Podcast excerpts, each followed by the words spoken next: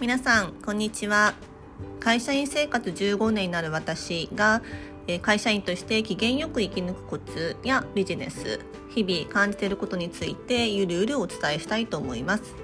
皆さんいかがお過ごしでしょうか？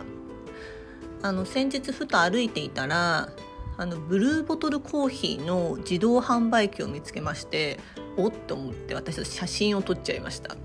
皆さんブルーボトルコーヒーってご存知ですかね？なんかあの水色青色水色のロゴで最初は多分清澄白河にできたのかな？まあ多分海外のものだと思うんですけれどもすごいなんかおしゃれなブランディングがすごいされているコーヒー屋さん。で多分数年前は本当にそのお店に行かないと飲めないっていうものだったと思うんですよね。最近はだいぶいろんなお店にあの突破所に進出されていて結構お店も多くなってるのかなって思って見てます。で私そういうビジネスも好きなのであの自動販売機ってすごい儲かるってご存知ですか？なんうん入社してちょっとして実は自動販売機のことも調べたことがあってあれって、まあ、まず自動販売機って日本にしかない、えー、制度というかものなんですよね。本当にあれ海外に行くともう取られちゃうので安全な国日本だからこそ自動販売機って成り立つんですよね。でしかもあの自動販売機ってそのメーカーのものメーカーさんが置いている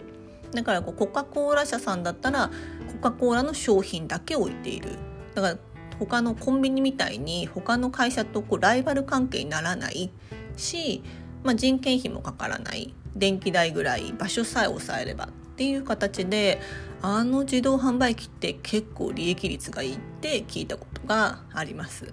でその中であブルーボトルコーヒーここに目をつけたのかと思って実は見ていました。でブルーボトルコーヒーってそのお店に行かないと飲めなかったものが多分最近ネット販売とかもましていると思うんですけれどもいよいよ自販機に来ましたかと。で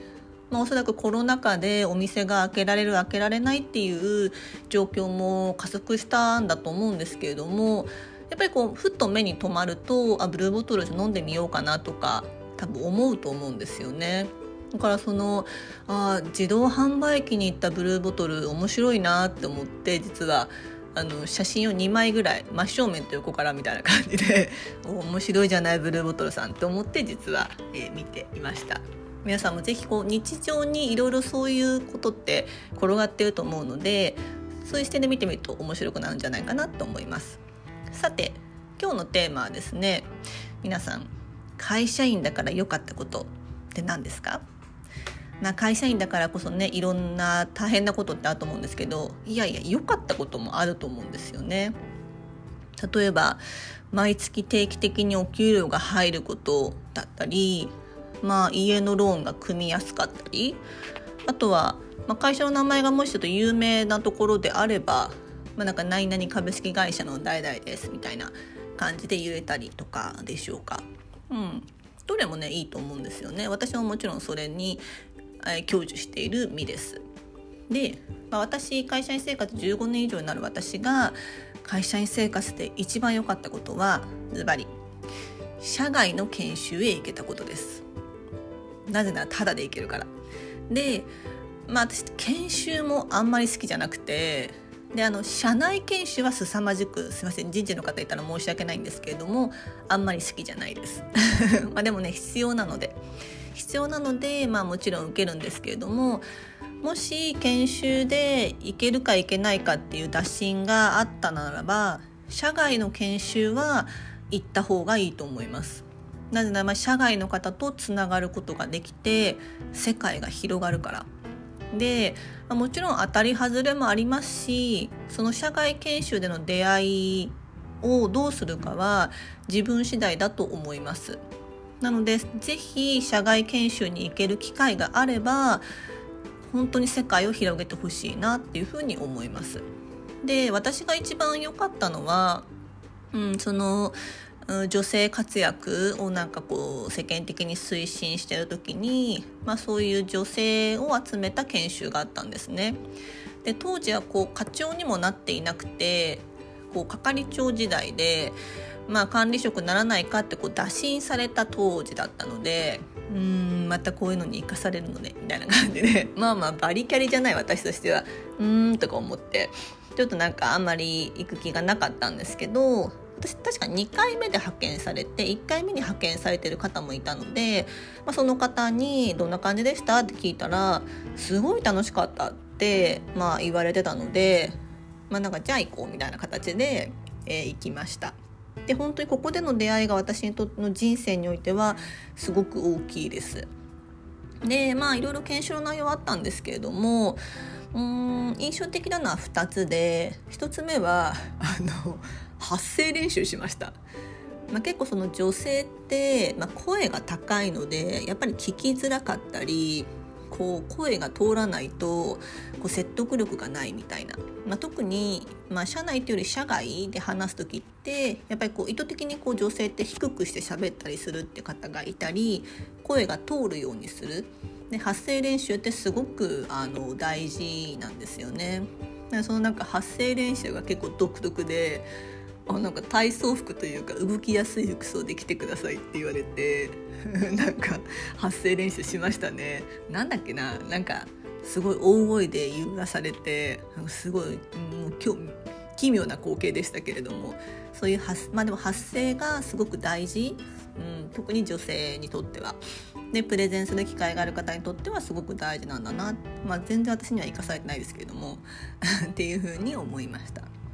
で2つ目は正直研修の内容自体よりも、まあ、そこで出会った同世代の女性との出会いとかその講師の方々との出会い、まあ、これが本当に私は良かった。未だにその方々とも連絡取ってますしもう本当辛くなったりしたらあのちょっと上のお姉様に「助けて」って 言って相談して「うん大丈夫大丈夫よ」ってこう言ってもらうっていうような仲になっています。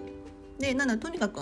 終わった後にですねよく飲みに行ってました。ね今ちょっとコロナでかなわないですけれども、うん、なんかそういう時間も良かったなっていうふうに思っています。で、まあ、その人との出会いってすごく大事だと思っていて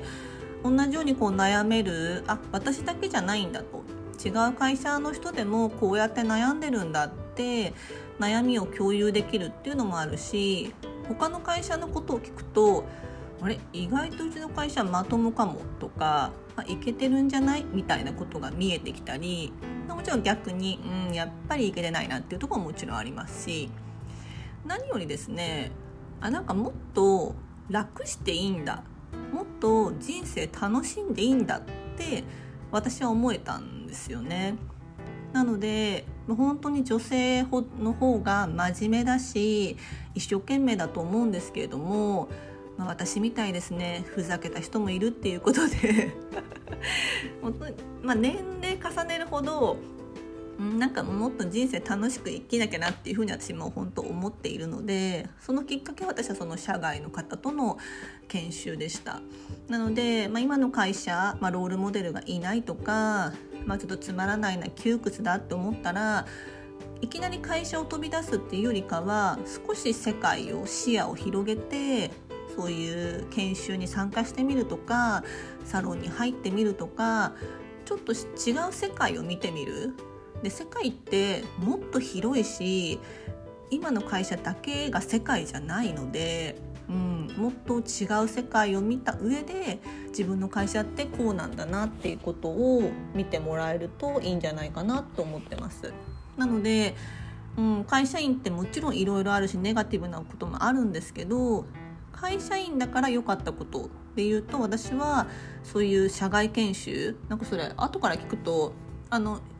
私が良かったっていう研修は一般の方も受け付けていてなんか一般で受けると本当なんか20万とか30万ぐらいするみたいなんですよね。でそれだけまあ豪華な先生方をアサインされてたので、うん、それがタダで行けるし何よりも素敵な出会いがあるそういう社外の研修に行けるっていうのは、うん、本当に会社員だからこそタダでもう価値以上のものがもらえたっていうことかなっていうふうに思います。まあ、ぜひもう会社だけの世界じゃない世界はもっと世界は広いんだよっていうことを、えー、心に留めていただければなっていうふうに思います。はい、今日は以上になります。ありがとうございました。では。